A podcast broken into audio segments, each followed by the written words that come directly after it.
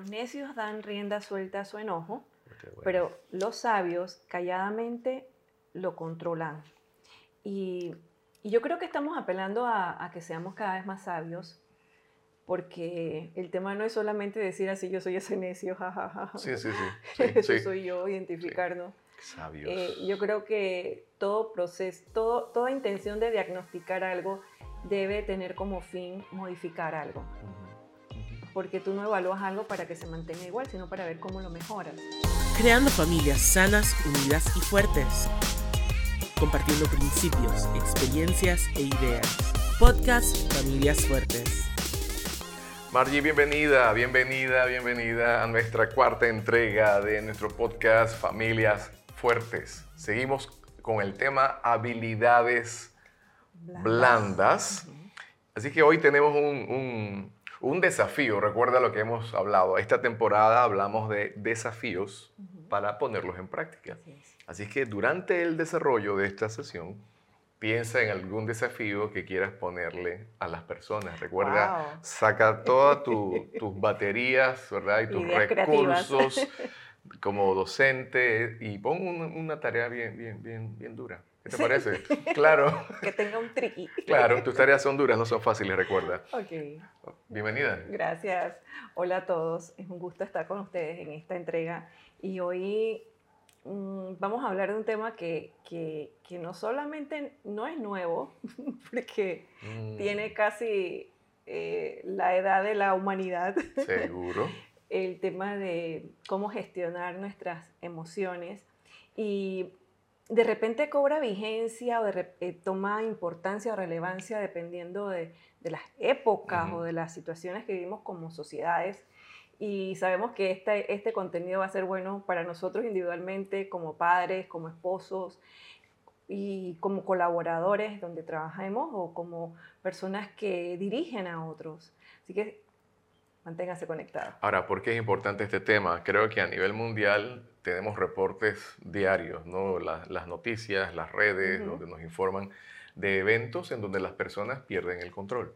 Mm. ¿Sí? sí y, y, nuestro país no escapa de continuo. Hay reportes en medios de comunicación, redes sociales, que luego explotan cuando hay un evento en, en esta dirección. Y, y, qué hay en el fondo? En el fondo, justamente hay lo que, lo que vamos a estar hablando, creo que en estas, en dos entregas, eh, cómo estamos nosotros manejando nuestras emociones. Y dentro del el, contexto de habilidades blandas, eh, importante repetir esta estadística que parece como muy interesante de un estudio que se hizo, una universidad reconocida, Harvard se menciona, y la Fundación Heritage, me parece, hablan que el 85% del éxito profesional se basa en lo que se denomina habilidades blandas, mientras que el 15% se basa en habilidades duras o técnicas.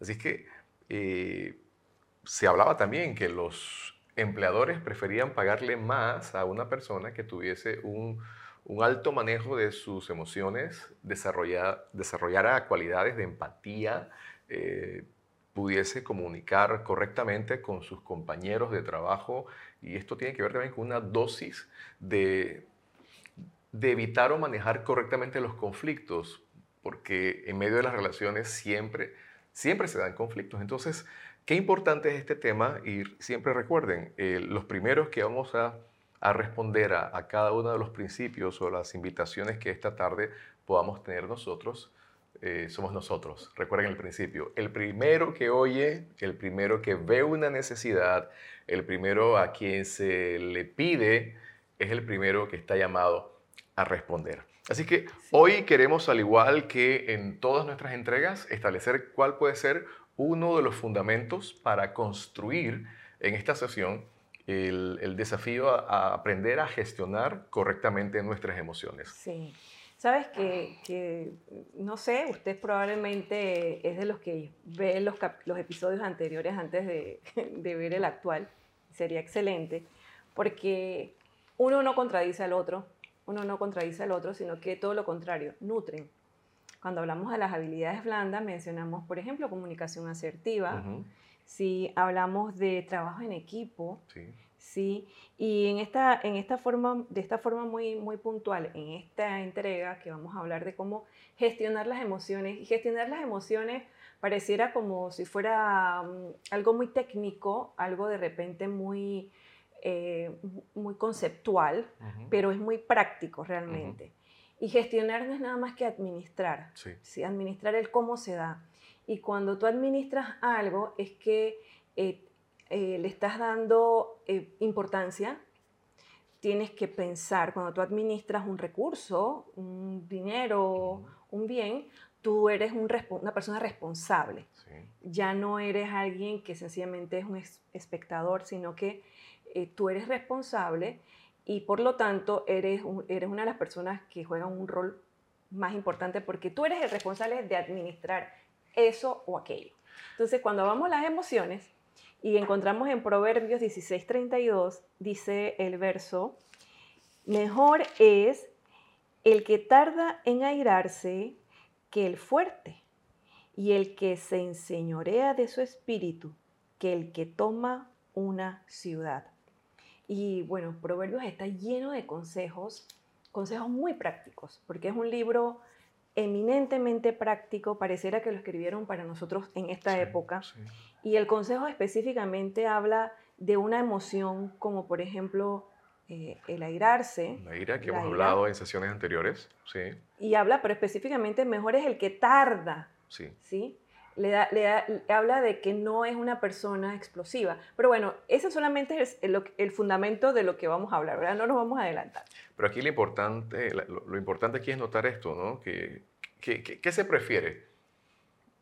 Se prefiere tardarse en mostrar tu, tu enojo y tu ira es mejor eso que aquel que exhibe mucha fuerza física. Y de una forma u otra, el, contenerse también es, es una evidencia de, fortaleza. Y aquí se habla también de fortaleza de espíritu. Es mejor el que toma dominio de su espíritu, hablando del espíritu humano, que el que toma una ciudad. Esto fue escrito hace más de 3.000 años. ¿sí? Y en los últimos años, de pronto, año 95 hacia acá, eh, toma fuerza el concepto eh, que se usa, ¿no? De inteligencia emocional. Y, básicamente cuando pensamos en inteligencia emocional es la manera en cómo nosotros administramos nuestras emociones, conocemos el estado de nuestro espíritu humano, eh, sabemos responder, discernir, descifrar cómo nos sentimos en un momento determinado, pero también saber descifrar cómo están las emociones de, de las otras personas. En otras palabras, podemos nosotros, al saber que no estoy en la mejor condición para tocar un tema sensitivo, eh, prefiero no tocarlo. Y decir, ¿sabes qué? Mañana, si me permites, mañana lo podemos conversar o a la inversa, como sé que de pronto tu mirada, que hay en tu mirada, hay, decía aquella canción, tu mirada indica que mm, si le entramos al tema, posiblemente esto pueda terminar mal. Entonces, la inteligencia emocional nos permite a nosotros hacer esa autorregulación de nuestra conducta. Obviamente, desde una perspectiva bíblica y cristiana, entendemos la necesidad de, someter nuestras vidas a Dios y de rendir nuestro ser de forma integral a Dios para que la, la ayuda venga desde afuera y no descanse solamente en nuestra capacidad o en mi capacidad, porque eso crearía como una fórmula de total egoísmo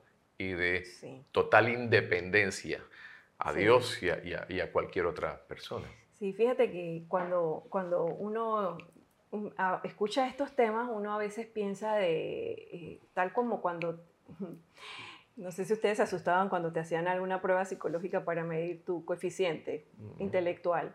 Y algunas personas muy dotadas podrían decir, uy, qué chévere, puedo hasta publicar mi, mis, resultados. Y probablemente otros dirán, mejor que ni me pregunten porque mm. prefiero mantenerme bien, un perfil bajito. Y ciertamente cuando hablamos de coeficiente intelectual, de esta inteligencia eh, cognitiva, de esa capacidad de almacenar información, almacenar, almacenar información, tal vez darle un uso, procesarla, eh, probablemente eso no lo podamos alterar, esa capacidad, probablemente hay algún tipo de ejercicios, una que otra alimentación, pero no es que va a producir un, un gran cambio. Pero cuando hablamos de la inteligencia emocional o de cómo este, esta, esta parte de, del desarrollo emocional de las personas, estamos hablando de algo que sí se puede aprender. es una inteligencia que sí se puede adquirir. Es una habilidad que debemos desarrollar.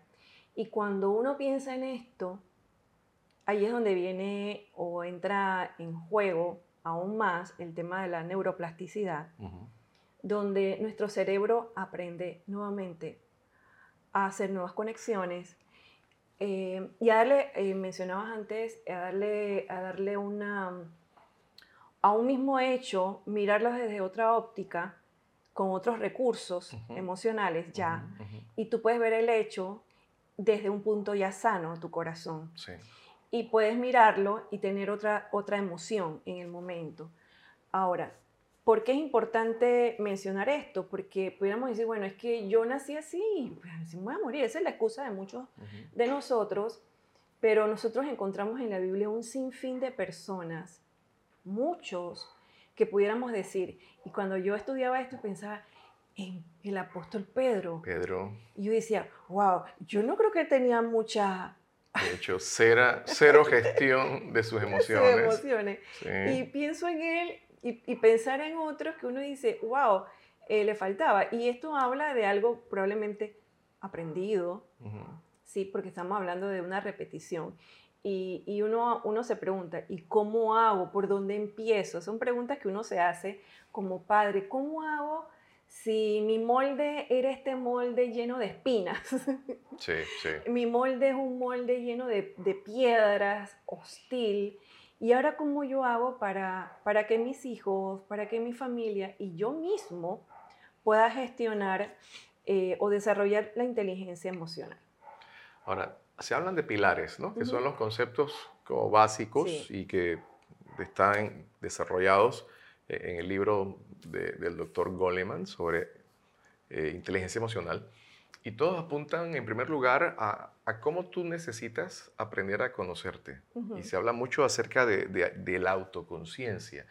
Y, yo pienso en, ese, esa realización del tiempo, lugar, momento en que la persona debe realizar en dónde estoy, frente a quién estoy. Y aquí entonces se suma lo que dices tú. Esto es una construcción interesante porque en casa la formación y enseñanza en valores también debe entenderse que es una forma directa de contribuir al, manejo emocional en, nuestras vidas. nuestros hijos entienden de pronto reglas de urbanidad. Eh, saben que reglas sencillas, se nos enseñó a respetar a los adultos, se nos enseñó a respetar a, los, a las autoridades. Cuando estos, estos elementos de reconocimiento de autoridad y de, y de límites empiezan como a, levantarse por el ejemplo, recuerden, la enseñanza debe venir acompañada del ejemplo que lo damos nosotros los padres. Es una forma interesante en que empezamos a contribuir en la formación emocional de nuestros hijos. Por ejemplo, eh, antes, cuando el, profesor o el maestro daba una instrucción, era la instrucción. Se respetaba. Cualquier diferencia, inclusive, uno podía presentarla de manera respetuosa porque seguía siendo la autoridad.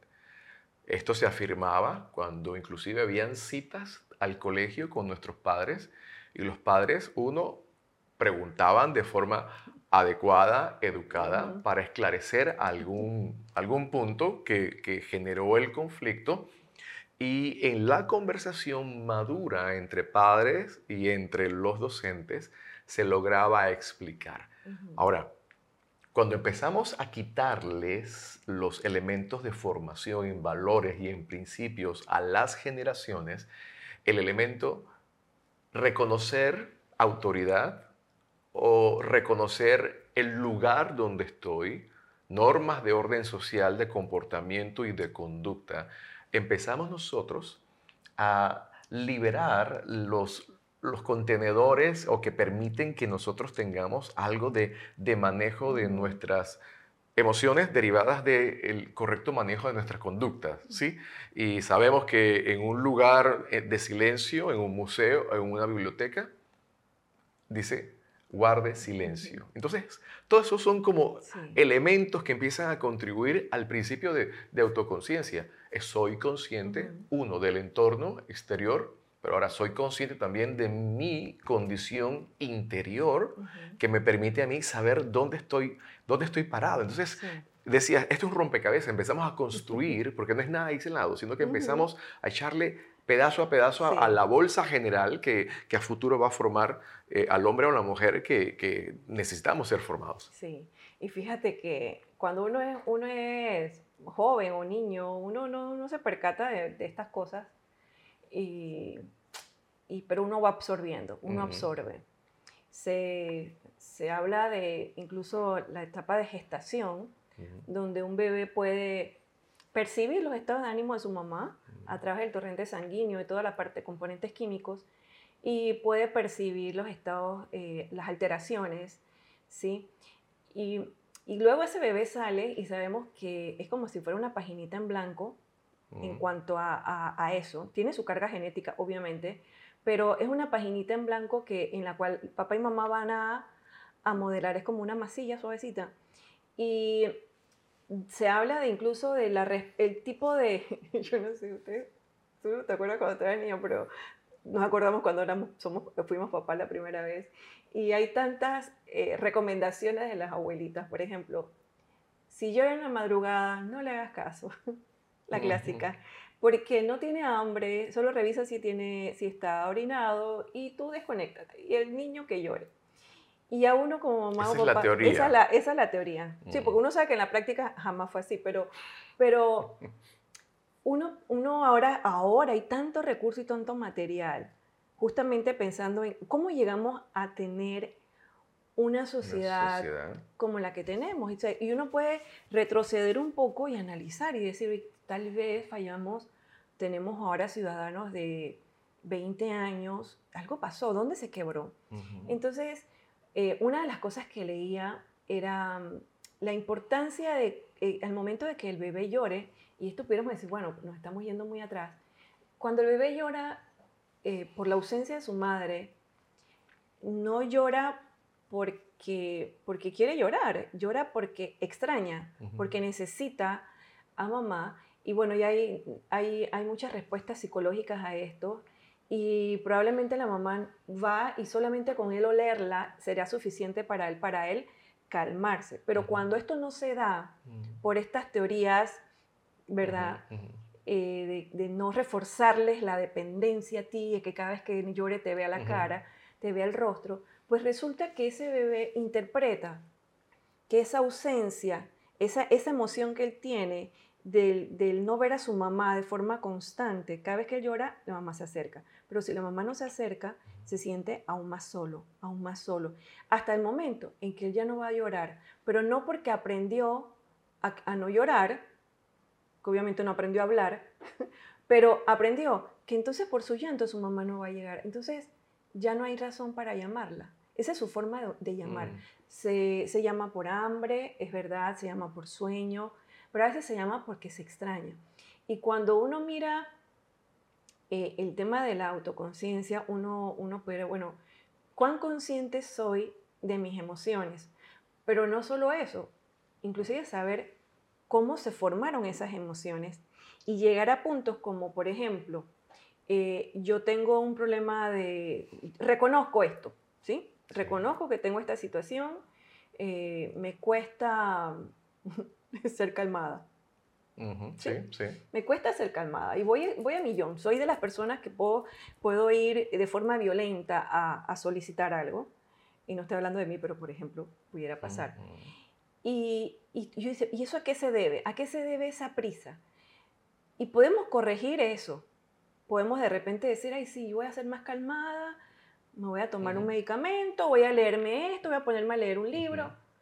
Pero ¿qué tal si, si buscamos poco a poco y llegamos a la raíz? Y es que en nuestra infancia, entre que se modeló, se modeló, se, se, incluso a veces hasta se premió el que fueras así, el que no te dejaras, el que te impusieras, porque a veces se refuerza y se premia. O inclusive eh, podemos ir a lo opuesto, es decir, como no quiero ser así, me voy entonces al lado opuesto. Entonces, por la misma situación podemos tomar mm. medidas o formas de reaccionar totalmente diferentes.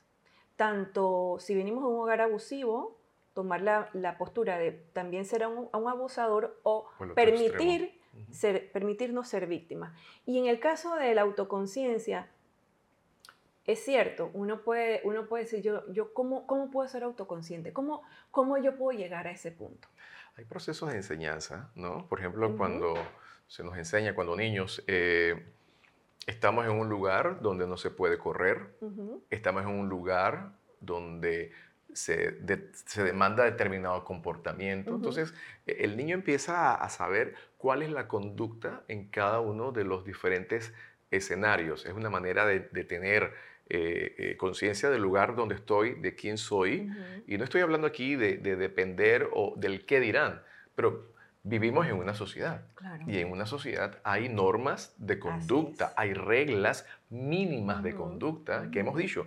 Cuando las reglas mínimas de, conducta se, se, aplican o se cumplen, eh, los ambientes son estables, manejables, eh, de pronto hay protestas inclusive que no llegan a violencia, sino que la protesta fue una protesta donde las personas estaban informadas, cívicas del tema.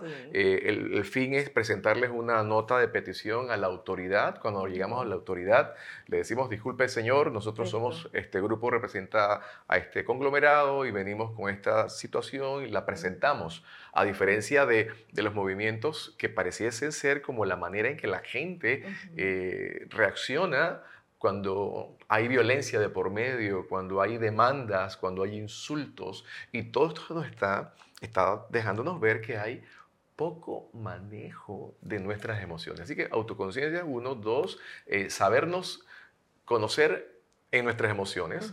Por ejemplo, hablamos de comunicación, recuerden, esto es como un rompecabezas. En comunicación asertiva o saber, oye, ¿cómo estás? Se habla mucho de verbalizar, ¿cómo te encuentras? ¿Por qué estás llorando?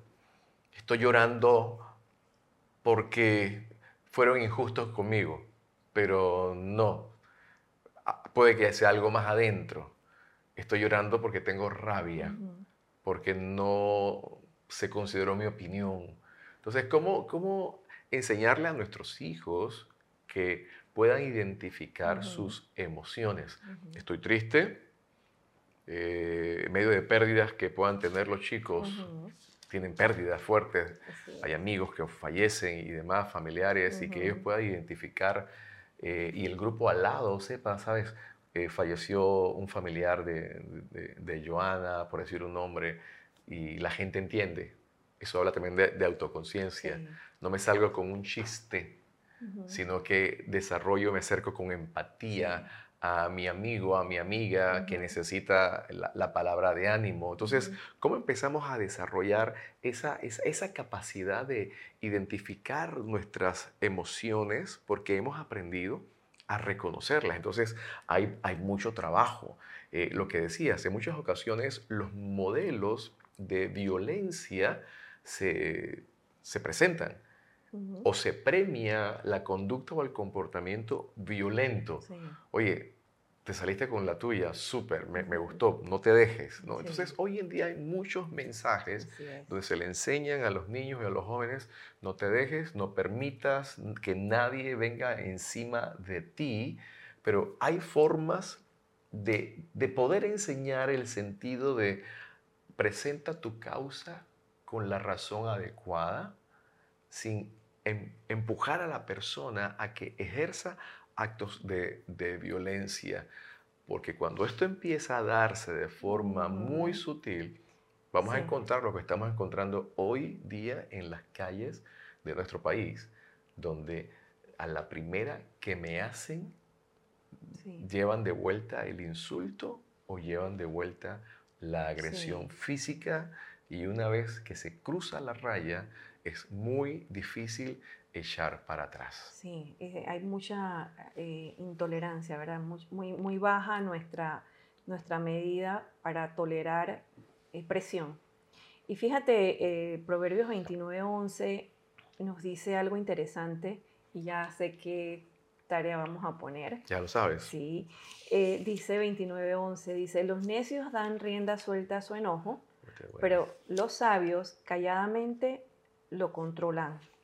Y, yo creo que estamos apelando a, que seamos cada vez más sabios, porque el tema no es solamente decir así, yo soy ese necio, jajaja. Sí, sí, sí. Eso soy yo, identificarnos. Sabios. Eh, yo creo que todo proceso, todo, toda intención de diagnosticar algo debe tener como fin modificar algo porque tú no evalúas algo para que se mantenga igual, sino para ver cómo lo mejoras. Y esta parte del reconocimiento personal, ¿no? De la autoevaluación. Sabes que yo, yo en muchas ocasiones, se puede decir, yo me, me, he comportado como un necio porque le he dado rienda suelta, a mi enojo, pero tomo una decisión.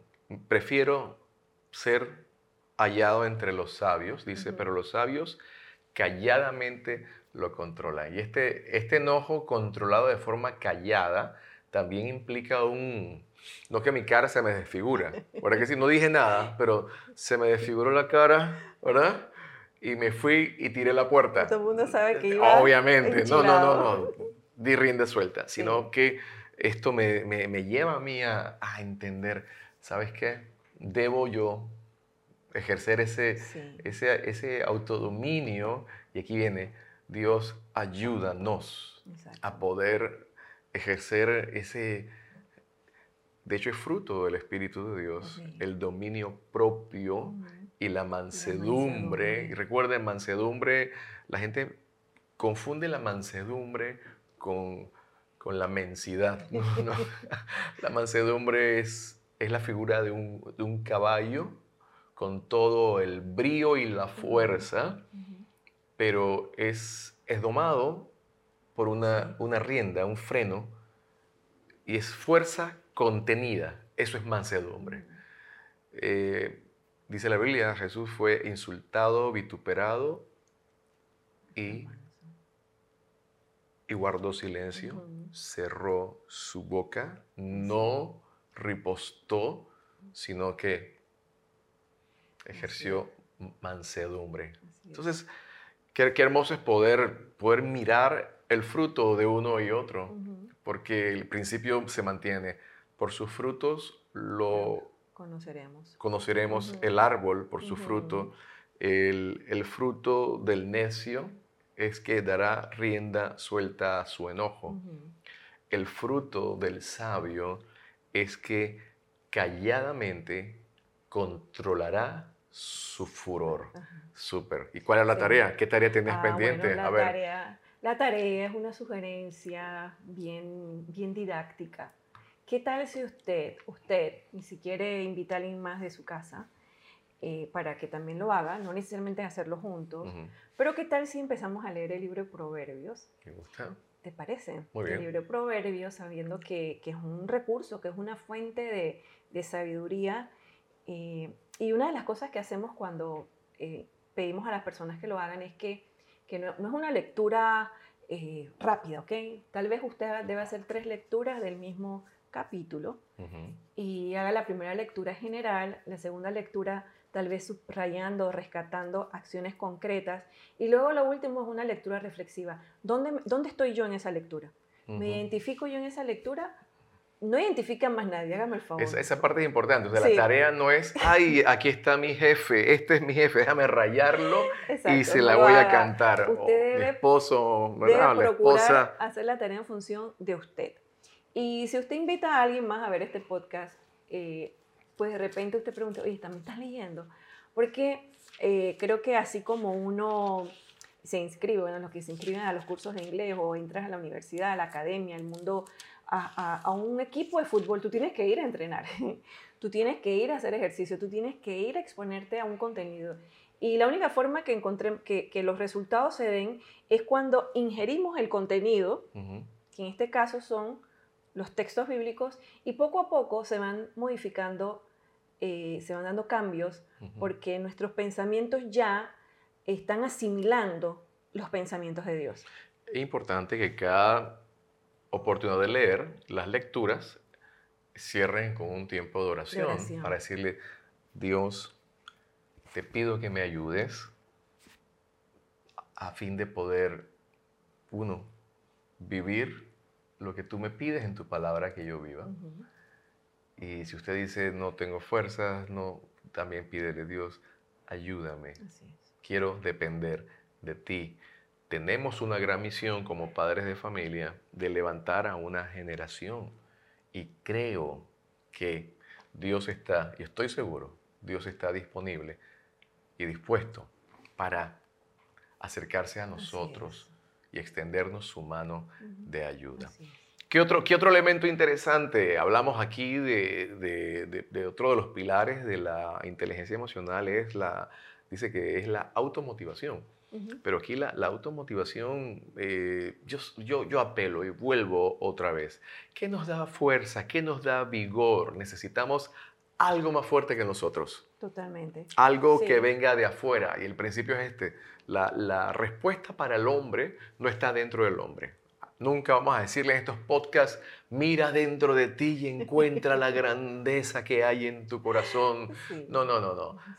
La respuesta no está en el corazón del hombre, la respuesta está en Dios. Y por eso nuestra mirada tiene que ir hacia Él y alimentarnos de todo el consejo de su palabra. Y aquí hay un texto hermosísimo en Isaías 41, 10. Mira, mira esta fuente de, de, motivación, y no va a ser automotivación, sino de motivación, cuando entendemos el plan y el propósito y lo que Dios dice para nosotros. Dice, no temas porque yo estoy contigo, no desmayes porque yo soy tu Dios que te esfuerzo Siempre te ayudaré, siempre te sustentaré con la diestra de mi justicia. Isaías 41, 10. Hermoso. Usted lee eso y ¿qué pasa? No, definitivamente. Tú sabes que, una de las cosas y uno de, los, de, las grandes crisis es justamente cuando nos basamos en la automotivación y encuentras que adentro no hay suficiente combustible, para estar motivado. Al contrario, lo que hay es fugas. Mm. Hay fugas, hay cosas que te drenan. Y qué interesante cuando, cuando te agotas, cuando llegas al punto de, ya no encontré. Hay, hay personas que, por ejemplo, pueden estar motivados y estar automotivados porque lo impulsa los compromisos, la responsabilidad. Tienes que cumplir una meta porque tienes que trabajar, tienes que eh, criar a tus hijos, tienes que pagar una casa. Y esos son elementos nobles o motivaciones nobles que tú dices, que necesito ser responsable. Soy responsable de otros, por lo tanto yo tengo que mantenerme en, esta, en este puesto de trabajo, tengo que, que, y para estar en este puesto de trabajo tengo que estudiar, tengo que ser puntual, o sea, todas las cosas que uno puede desprender de allí.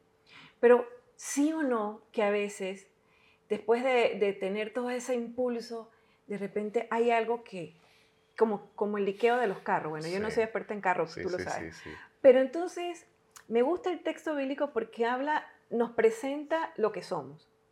Número dice no temas, quiere decir que somos invadidos muchas veces por el temor. Y necesitamos que alguien más fuerte que nosotros esté con nosotros. Y es el Señor.